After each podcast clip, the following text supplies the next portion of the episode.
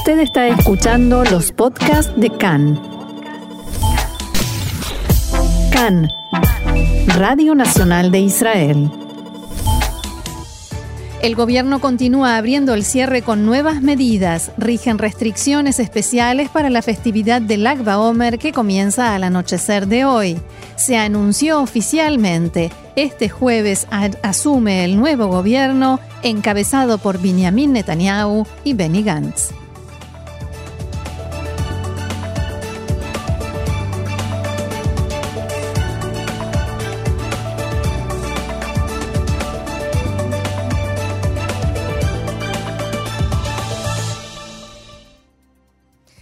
Vamos entonces al desarrollo de la información. Comenzamos con coronavirus. El número de fallecidos por coronavirus es de 254, dos más que ayer.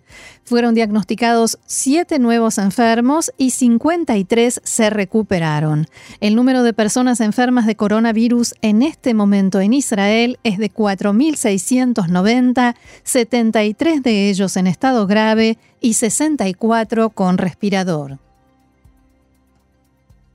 Y el gobierno volvió a reunirse anoche, reunión virtual, por supuesto, para continuar tomando decisiones en el marco de la lucha contra la expansión del coronavirus. El gobierno aprobó anoche la propuesta de imponer el aislamiento por 14 días en las casas para quienes regresan del exterior en lugar de tener que hacerlo en hoteles. La condición es que la persona que ingresa al país pueda demostrar que tiene una vivienda o lugar donde poder pasar esos días en aislamiento.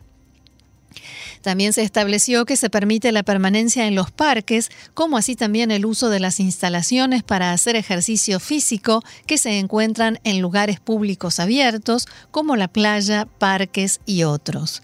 El gobierno aprobó la propuesta de transferir a las compañías aéreas la suma de 6 millones de shekels para solventar el costo del rescate de ciudadanos israelíes que se encontraban en el exterior con el comienzo de la pandemia y las restricciones y cierres y fueron traídos de vuelta al país.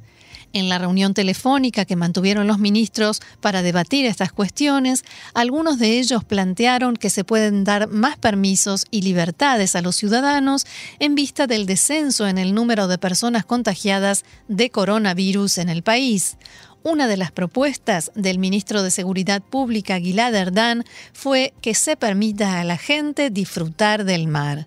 El director del Ministerio de Salud, Moshe Barsimantov, se opuso a la apertura de las instalaciones para hacer gimnasia debido al temor de que se produzcan aglomeraciones.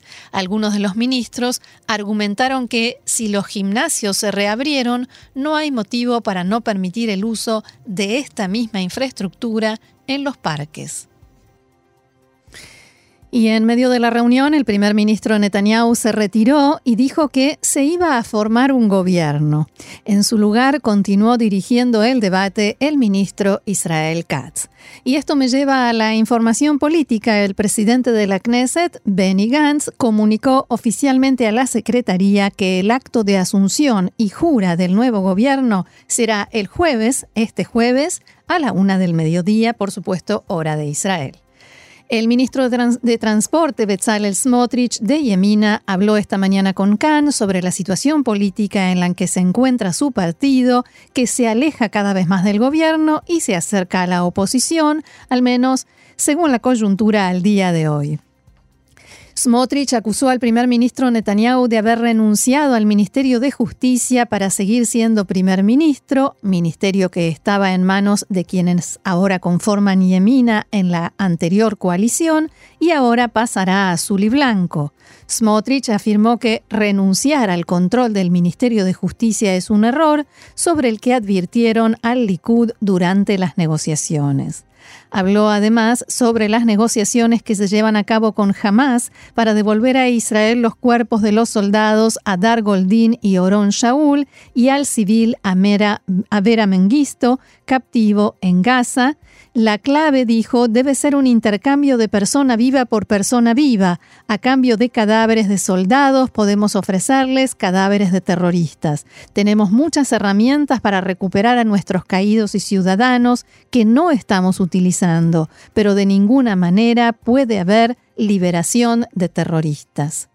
Volviendo al tema de Yemina y la coalición, Smotrich expresó que el principal problema no son solamente los pocos cargos que quedan para que les ofrezcan, sino la falta de relevancia e influencia que tendría su partido en una coalición tan grande.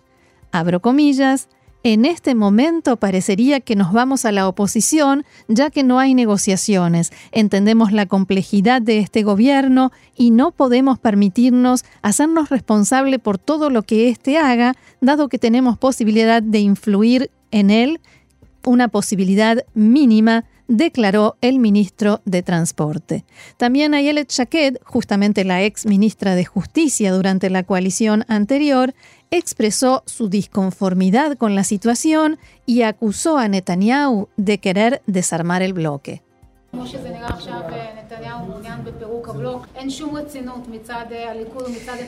En este momento parece que Netanyahu está interesado en desarmar el bloque. No hay seriedad alguna de parte del Likud y de parte de Netanyahu. Fíjense qué absurdo. Hasta ahora no nos llamaron a negociar formalmente.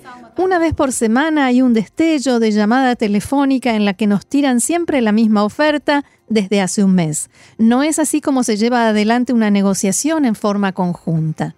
Sin embargo, los jefes de consejos regionales de Judea y Samaria se han unido para ejercer una clara presión sobre los líderes de Yemina para que entren a la coalición de Netanyahu y Gantz. Según declararon, sería muy irresponsable no entrar al gobierno en una época en donde se supone que se declarará la soberanía israelí sobre partes de la margen occidental y en la que se debe hacer frente a la crisis económica desatada por el coronavirus.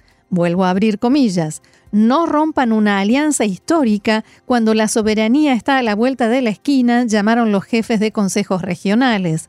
Escuchemos la declaración en este momento de Oded Rabibi, el jefe del Consejo Regional Carnay Shomron.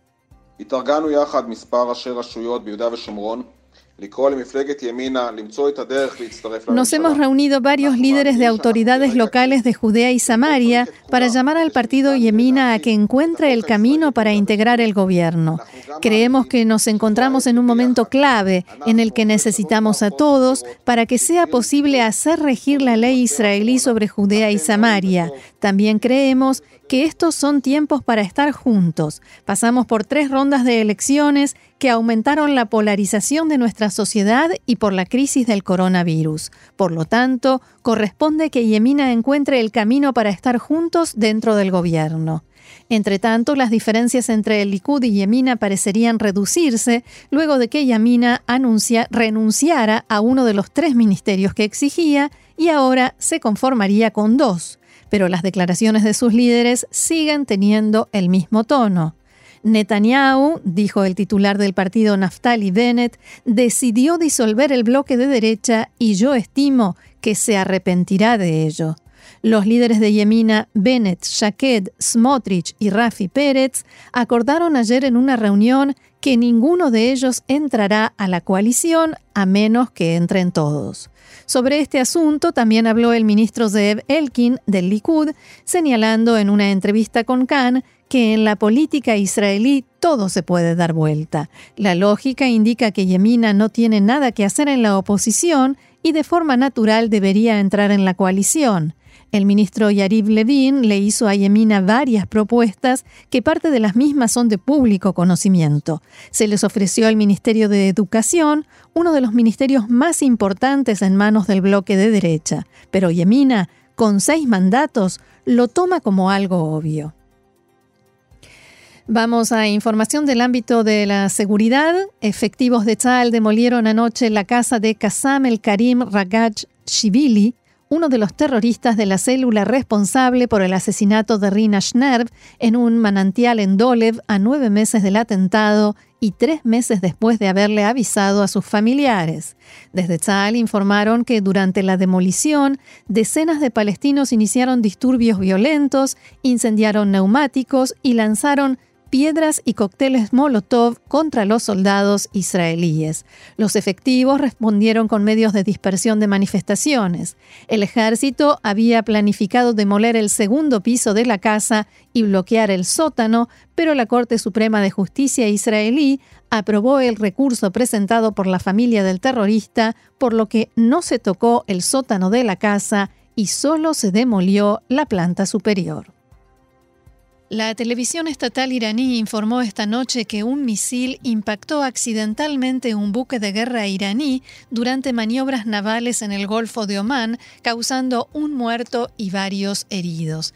Para que quede claro, un barco iraní lanzó un misil que impactó en otro barco iraní, por supuesto por error. El buque de apoyo Konarak fue alcanzado con un misil en las aguas de Bandar Ejask, frente a la costa del sur de Irán, dijo la fuente, el buque fue golpeado después de mover un objetivo de práctica y no alejarse lo suficiente.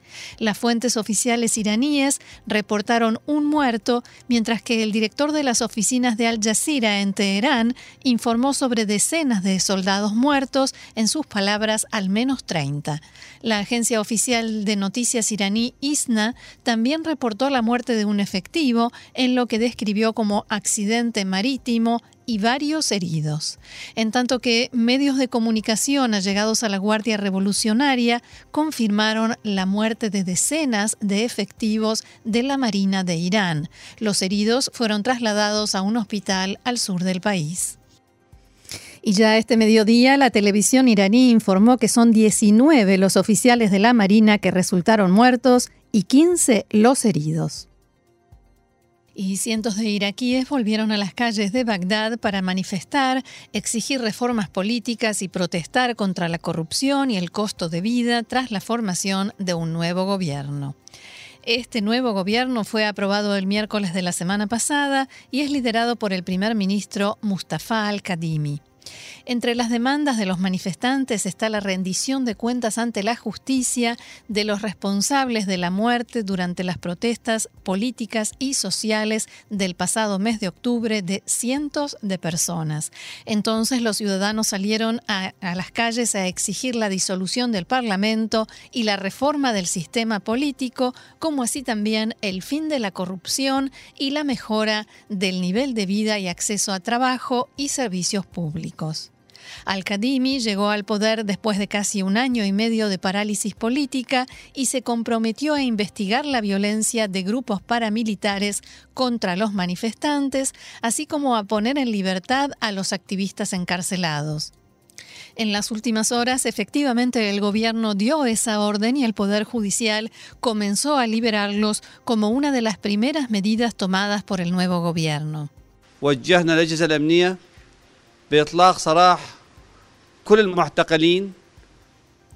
Informamos a los servicios de seguridad, decía el nuevo primer ministro, que deben liberar a todos los detenidos que participaron en las manifestaciones y le pedimos al Consejo Judicial Supremo que cooperara en la liberación de los condenados por casos secundarios, con excepción de los involucrados en el derramamiento de sangre.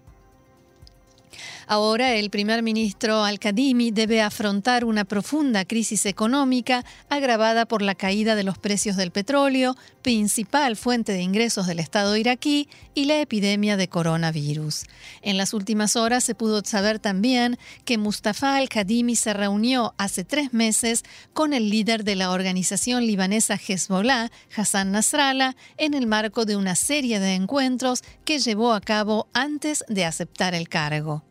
Recientemente, factores pro-iraníes en Irak manifestaron sus sospechas de que al-Kadimi, hasta hace poco jefe de inteligencia iraquí, habría colaborado en el operativo que terminó con el asesinato del comandante de la Guardia Revolucionaria de Irán, Qasem Soleimani, y del líder paramilitar iraquí, Abu Mahdi al-Muhandes. Según indicó el servicio de noticias de Cannes, desde la desaparición física de Soleimani, Hassan Nasrallah está más involucrado en los asuntos regionales de Irán. A propósito de la actividad regional de Irán, una fuente de alto rango de la oposición siria declaró a Khan que en Israel están completamente equivocados si realmente creen que Irán está retirando fuerzas de Siria. Recordemos que esto informábamos la semana pasada de boca de una fuente militar que dio declaraciones a periodistas especializados en defensa y seguridad. Volviendo a las declaraciones de esta fuente de la oposición siria, indicó que Irán tiene un plan de acción bien preparado y organizado en Siria y su expulsión de ese territorio requeriría el uso de la fuerza mucho más allá de algunos ataques aéreos. También dijo que el régimen en Teherán está interesado, entre otras cosas, en cambiar el equilibrio de fuerzas a nivel demográfico en Siria y continúa transfiriendo a territorio sirio efectivos militares y paramilitares a través de la frontera con Irak.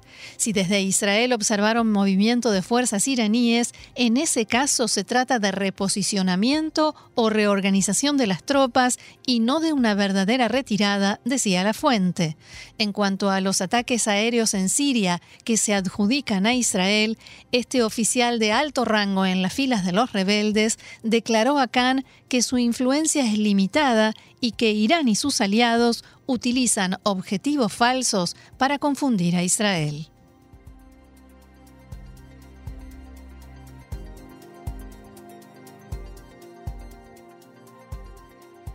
Al anochecer de hoy comienza la celebración del Akba Omer, esta vez sin las tradicionales fogatas y miles de efectivos policiales van a vigilar que la gente no acuda al Monte Merón, como lo hacen cada año cientos de miles de personas o decenas de miles de personas.